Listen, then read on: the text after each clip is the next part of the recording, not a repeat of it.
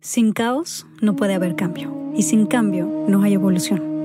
Juntos exploraremos cómo transformar la incertidumbre, el dolor y la incomodidad en la magia que intuitivamente sabemos que es posible para nuestras vidas.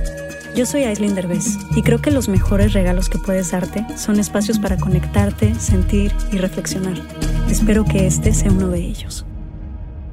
Bueno, ya saben que a mí me encanta traerles a este podcast gente que que me sorprende, que me ha cambiado la vida, que me ha movido, que me ha, pues que ha dejado una huella importante eh, de alguna manera en mi vida y se los quiero compartir.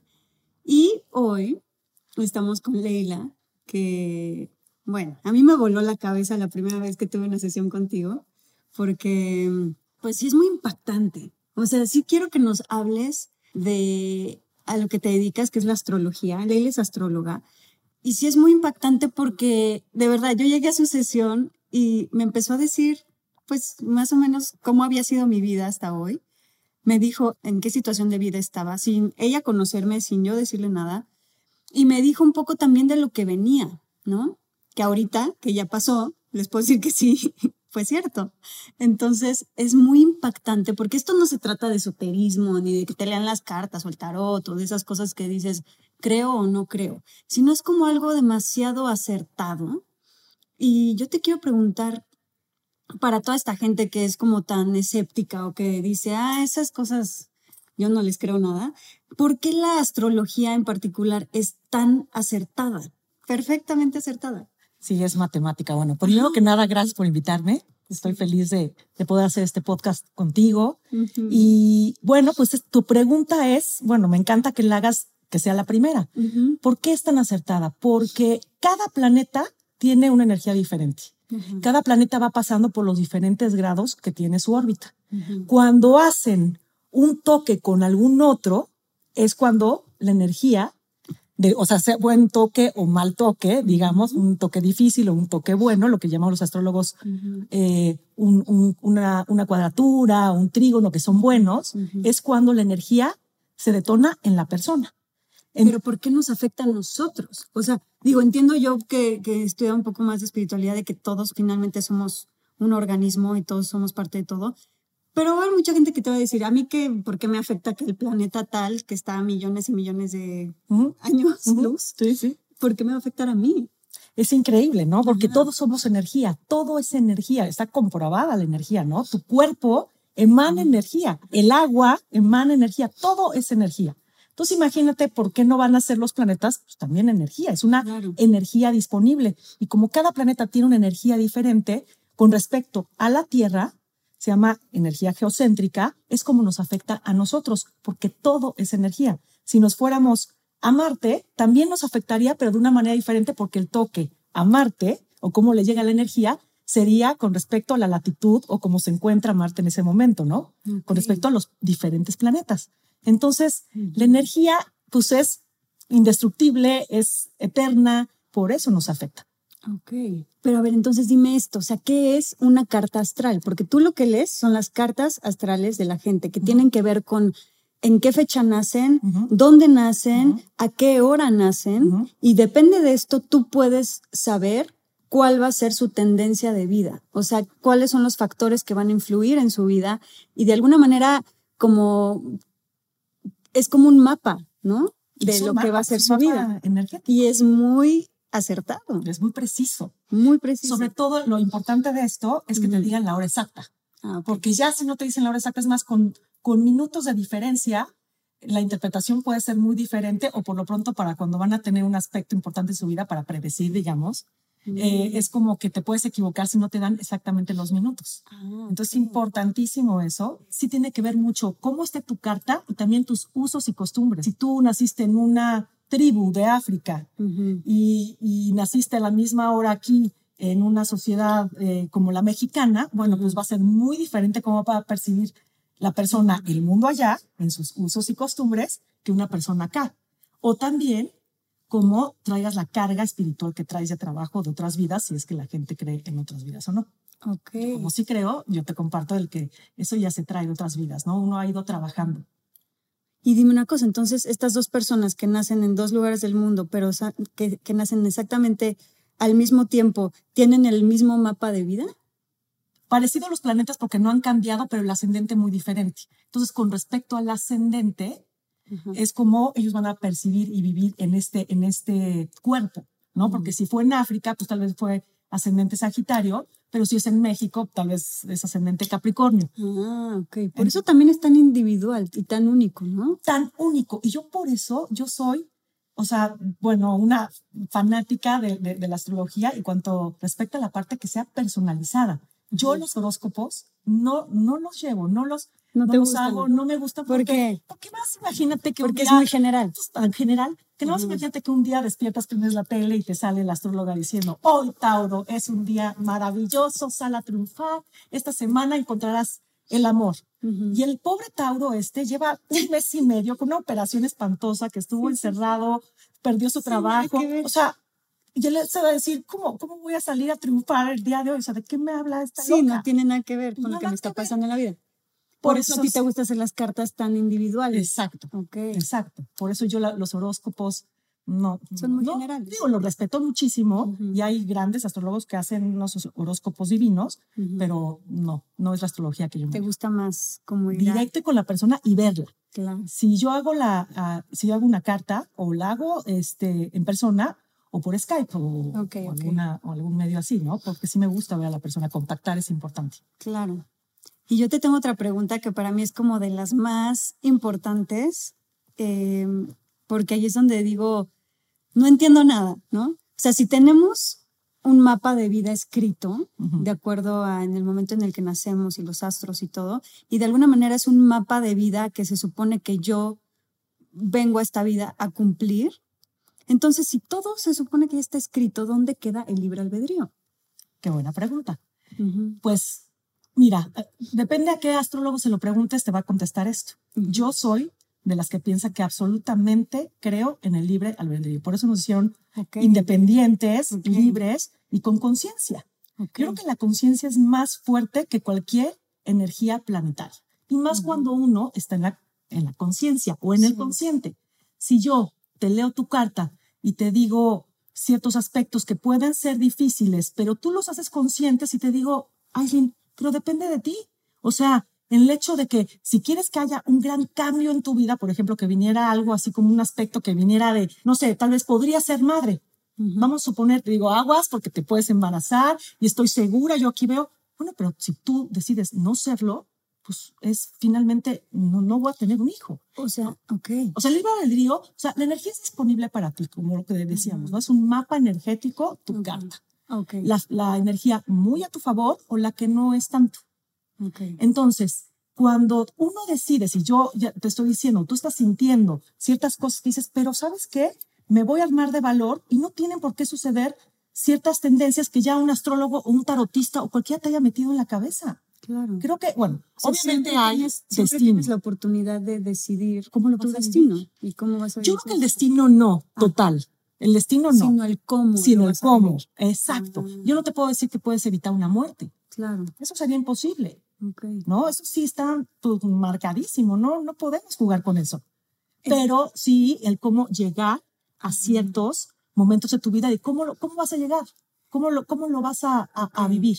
Tú decides. Tú tienes el libre como, como que el libre albedrío está en el nivel de conciencia que tú decides tomar. Total. ¿no?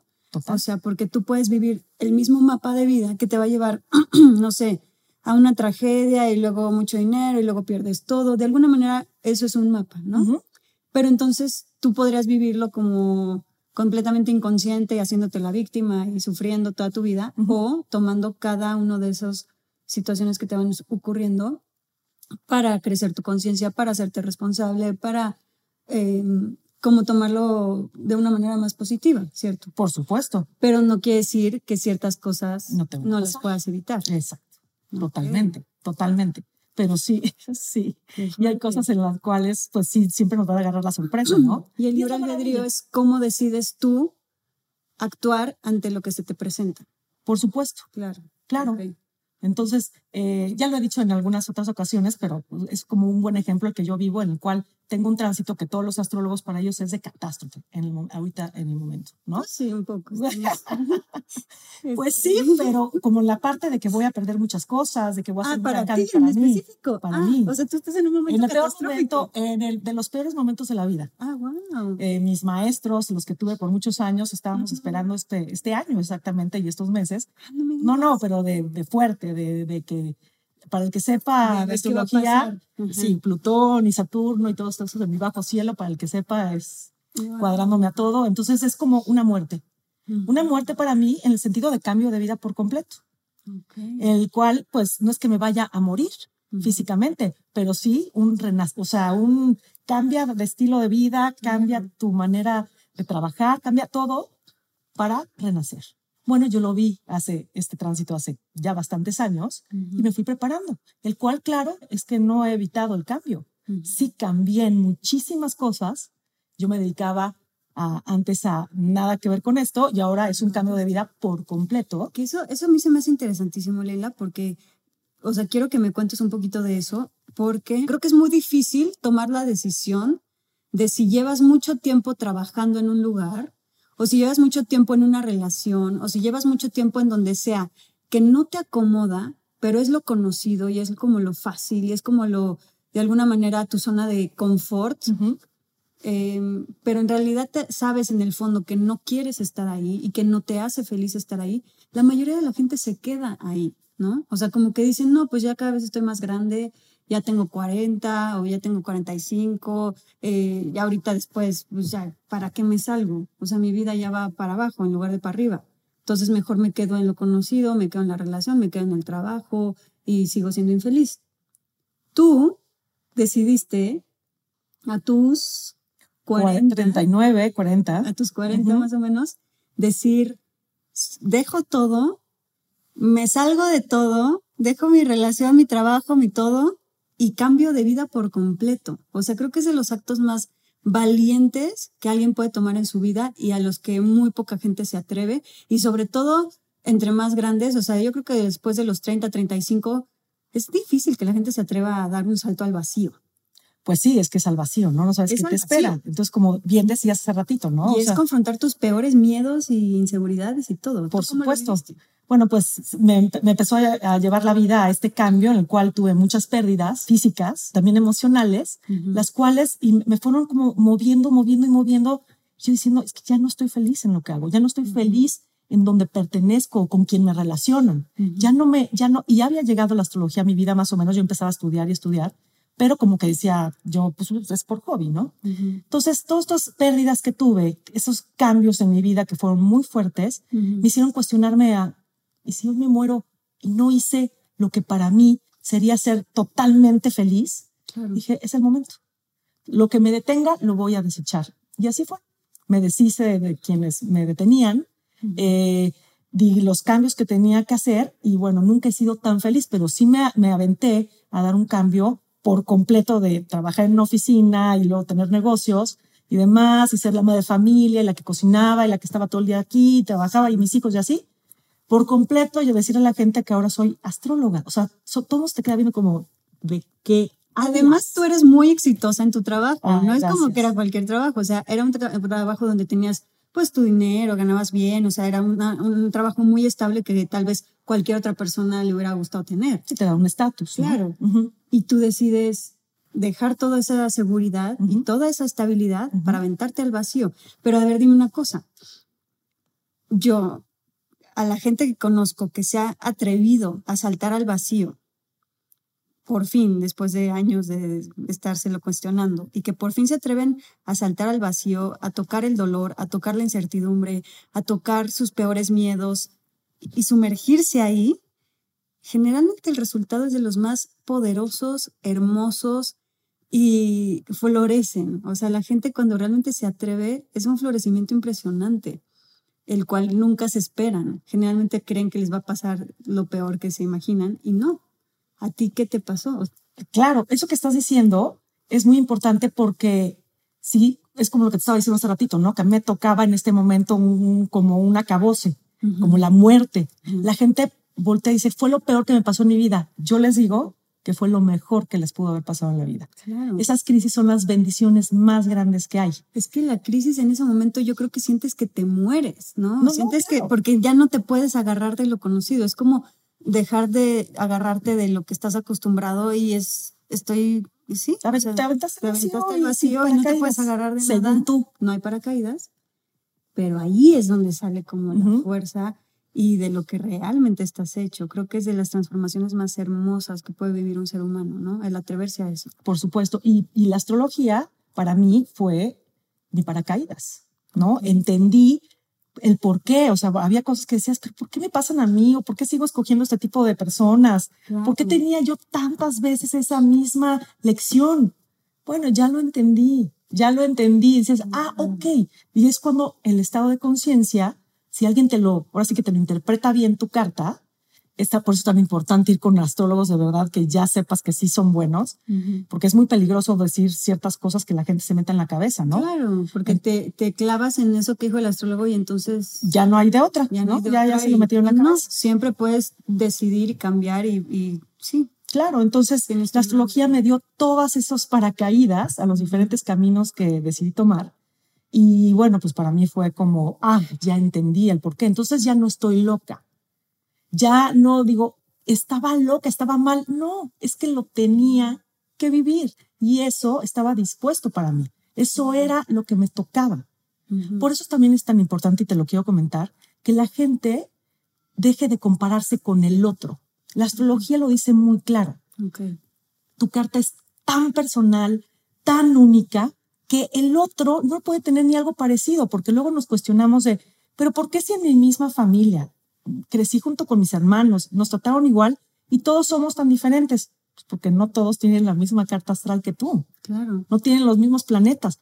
¿Por qué cada hermano percibe diferente a sus papás? Claro. Por cómo están los planetas en su carta. Así vinieron a vivir. Voy a hacer una pausa comercial rápida.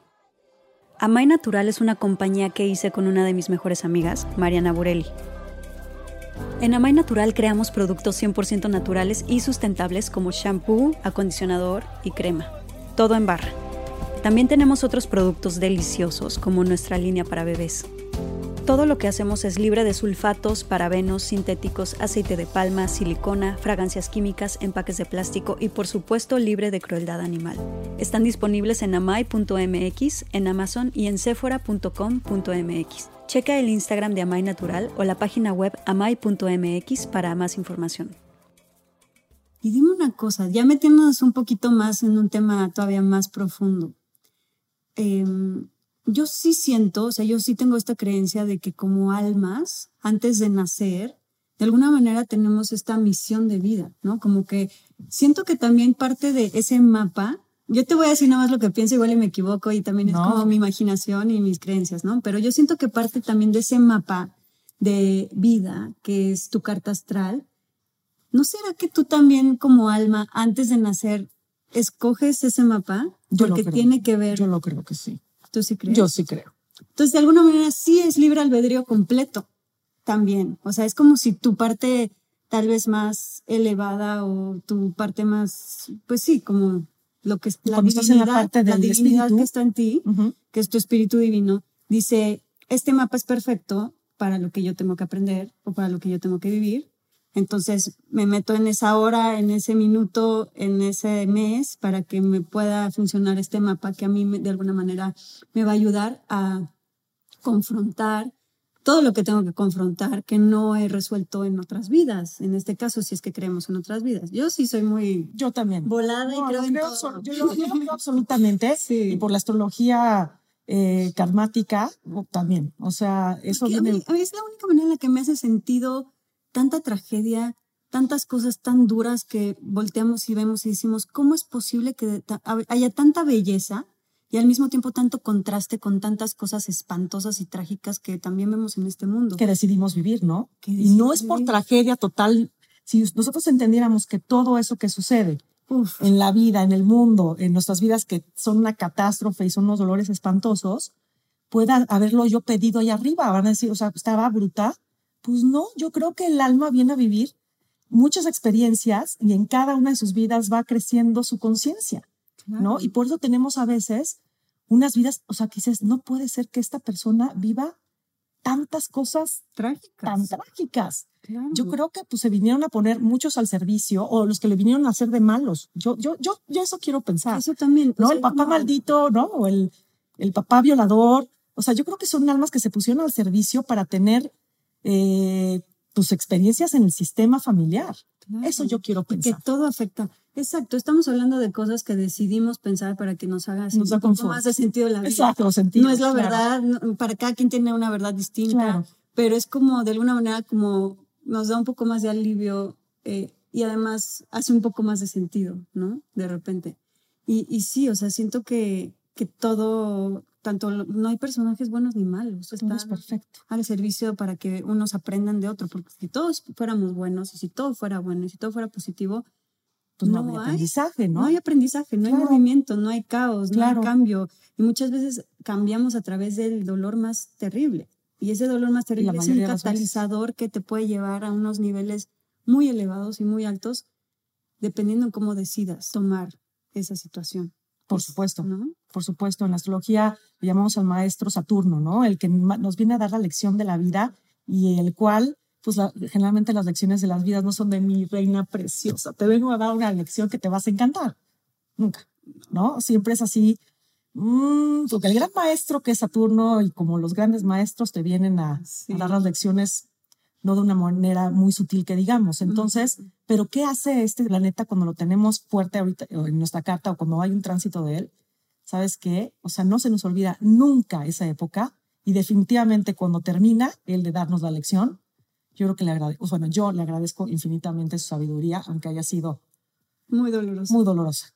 Sí. Sí, y ahorita en el mundo estamos viviendo algo mucho que tiene que ver con Saturno y Plutón, que son los planetas más más densos que hay ahorita en lecciones. Y ahorita, pues ve, ve cómo está el mundo, ¿no? Tú me puedes decir más o menos como qué ves en estos años, qué tan diferente es de la década pasada. Me imagino que bastante. Como pues, siento que... Sí, estamos en un cambio muy, muy fuerte en, cuanto a las instituciones. Todo lo que tiene que ver con Capricornio ha sido la energía del 2019, bueno, desde el, desde el 2018, pero ahorita ya estamos en el final de, de estos tránsitos que fueron verdaderamente fuertes, sobre todo de Plutón y de Saturno en Capricornio, los cuales, ¿qué, qué quiere decir eso?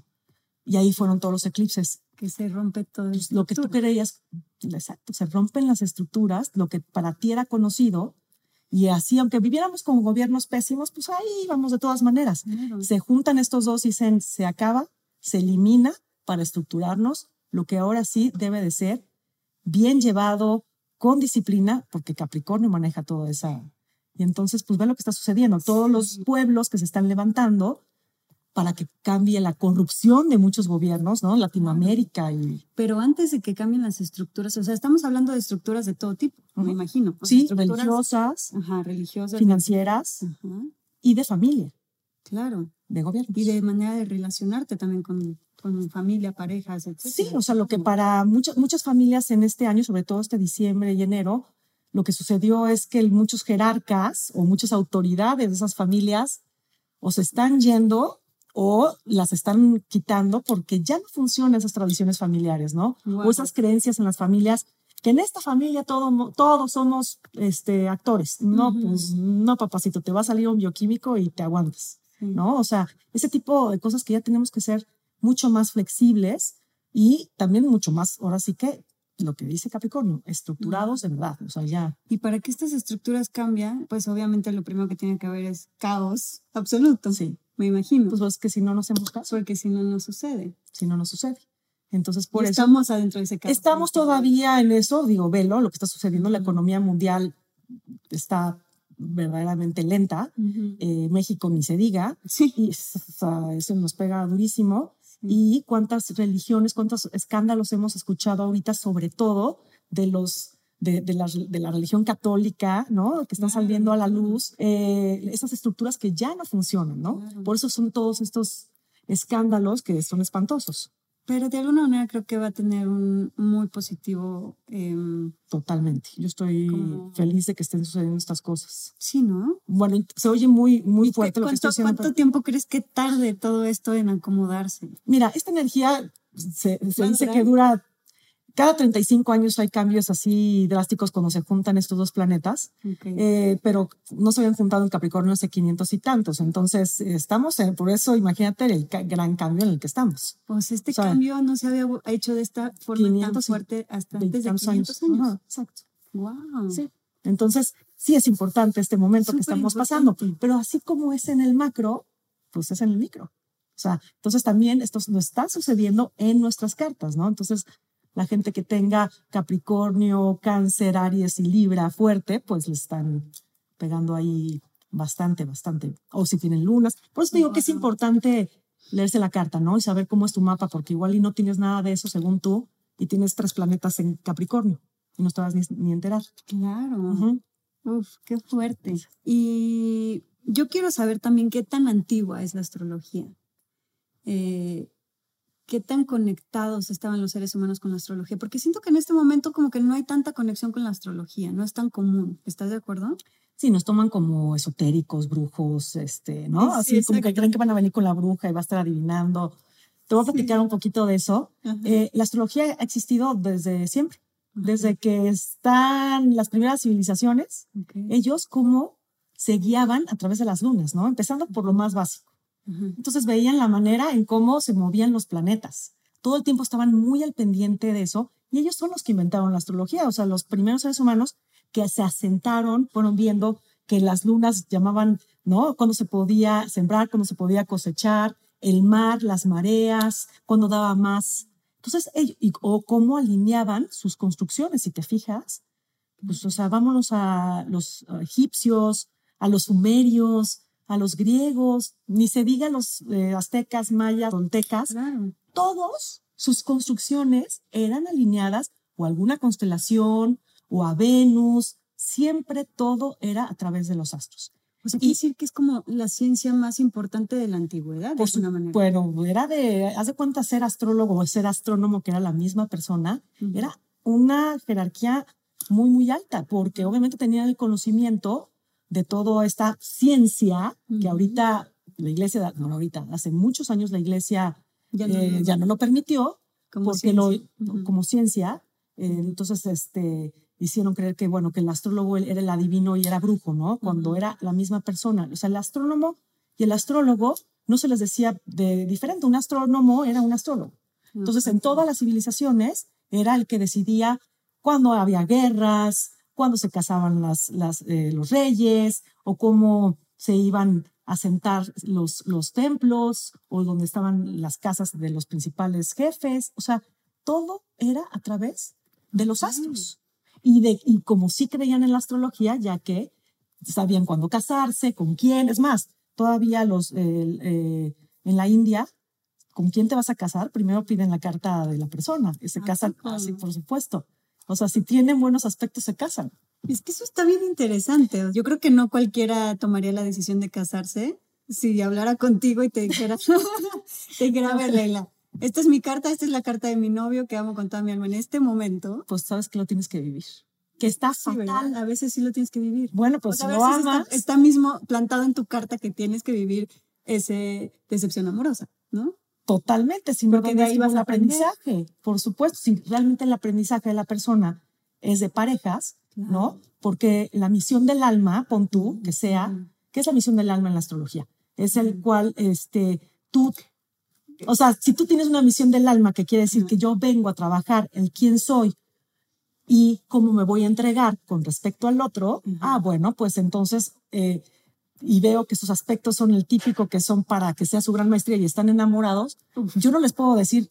¿Qué haces cuando te llega una clienta que ves que está a punto de darse en la madre porque se va a casar con la persona equivocada, pero lo tiene que vivir? ¿Qué les dices? Tal cual. Voy a decir, vas a tener ciertos aprendizajes que van a ser rudos, pero son una gran maestría para ti, pero si lo tienes que vivir, vívelo, por supuesto. Pero, es como que le dices, te vas a dar en la madre en este matrimonio. Pues mira, es que también si estoy viendo que es una persona nefasta, la persona, sí, o sea, tengo que saber la manera sutil en cómo decirlo, ¿no? Pero de que se van a dar en la madre, pues a veces es como si ella decide y está enamorada y lo quiere vivir, nomás yo le tengo que decir en que se van a estar espejeando, ¿no? O sea, y, y puede ser una manera de lo que hablamos hace ratito, una manera de libre albedrío, de confrontarlo y de una vez saber que van a, tú me vas a estar detonando ciertos botones y yo ya decidiré si los voy a querer vivir o no. Entonces, si me voy preparando para saber que esta persona va a estar duro y dale, y duro y dale, y yo en ella, pues yo creo que se me hace maravilloso. Pues, pero tú puedes de alguna manera saber si esa persona, si ese matrimonio va a funcionar o no va a funcionar, por ejemplo, ¿no? Mira, puedes, esas cosas. Yo creo que no hay, no hay algo absoluto. Lo que sí puedes ver es que sí vayan a tener problemas. Problemas y que van a tener que, que, o, que, pues, o, que, o que trabajarlos de una manera muy fuerte. ¿Qué tal si le, no te puedo decir si se van a divorciar? ¿Y qué tal que pasa que ellos después de 25 años de matrimonio decidan que ese, ese hasta aquí es para que empiecen de nuevo vayan con una buena terapia o algo que hayan decidido, no sé cuál haya sido, cuáles sean sus expectativas, y que lo trabajen y renazcan y que renueven sus votos. Ok, entonces quiere decir que todo puede pasar. Yo no sé, te vas a divorciar, pero sí te diría, oye, ver, va a estar fuerte. Va a estar fuerte, sobre todo esta época, chécate esto, van a ser tus hijos, entonces puede ser que se sienta celoso, o sea, no sé. Y si uno, lo que hablamos hace ratito del libre albedrío. Todo puede cambiar. Es que está en uno, o sea, está en uno el que sé que me vas a estar confrontando, sé que van a suceder cosas y cómo, cuál va a ser mi responsabilidad en esta situación, ¿no? Y si ya de plano y uno está en la conciencia y uno está trabajado, pues ya decidirá la persona si es con esa persona seguir o no. Ay, qué delicado, porque tienes que tener muchísimo cuidado en qué le dices. Y sobre todo, por eso es importante conocer a la persona. Hay que ver en qué estado se encuentra, en cómo está para. Eh, y tú ahí vas viendo qué sí le dices, qué no le dices y mides, ¿no? Porque no le quieres arruinar la vida a la persona. Sí, claro. O sea, hay que ser muy, muy, muy sutil para eso. Oye, y rapidísimo, ya para cerrar, o sea, volviendo al tema que estábamos hablando hace rato de las civilizaciones y todo eso. Entonces, esto de las profecías, pues no estaba tan difícil de, decir, de alguna manera. Pues claro que no. O sea, era muy fácil entonces hacer profecías de lo que iba a ir sucediendo en el mundo en el futuro, porque me acuerdo de chiquita que yo decía, no, las profecías, como siempre he sido yo muy interesada en todo lo que tiene que ver con temas espirituales y místicos y así, yo decía, wow, es que las profecías, y será que se cumplen o no. Y ahora que sé de astrología, digo, pues no estaba nada difícil hacer profecías. Pues Simplemente ves los astros y vas haciendo tus matemáticas, porque la astrología es matemática, pura. Matemática 100% matemática. 100% matemática pura. Y entonces puedes de alguna manera predecir los ciclos, los de la Tierra, los ciclos de la humanidad. Por supuesto, por eso la famosa eh, era de Pisces, era de Acuario, o sea, las eras, si nos vamos a lo general, ¿no? De dos mil y tantos años, pues son nuestras eras. Pero si son ahorita lo que estábamos hablando hace ratito de, bueno, marco era de 35 años. Entonces ya sabemos con las instituciones, tal. Luego nos vamos a ir para las partes de la humanidad, ¿no? En cuanto a que todos somos iguales, en cuanto a todos nos unamos como humanidad o que nos vayamos a la tecnología, muy acuario. Entonces, así van marcando las, las tendencias, por supuesto, los planetas por épocas. Oye, yo me quedé con esta duda porque acabas de mencionar eh, sobre Hablaste de la astrología karmática. Ahorita que estábamos hablando de, que si escogemos eh, el mapa de nuestra vida antes de nacer, que a mí se me hizo muy interesante eso, em, pero dijiste algo de astrología karmática. ¿Eso a qué te refieres? Que cuando nacemos, bueno, cuando tenemos eh, ya eh, la carta astral de esta vida, hay que revisar los planetas en cuanto si están retrógrados o cómo estén interactuando entre ellos. La astrología karmática estudia esta parte en la cual en otras vidas, ¿qué dejaste de hacer? ¿Qué te faltó por hacer? ¿Y qué tienes que venir todavía a experimentar en esta vida? Y también los aspectos que han sido muy buenos también están premiados en esta vida. ¿no? Entonces son cosas que para ti son como ya muy fáciles, eh, son regalos, es algo que tú ya tienes totalmente integrado en ti porque en otras vidas ya lo has trabajado. Pues el karma y el dharma. Exactamente. Lo, que te toca denso y difícil es lo que te toca como fácil y como regalo.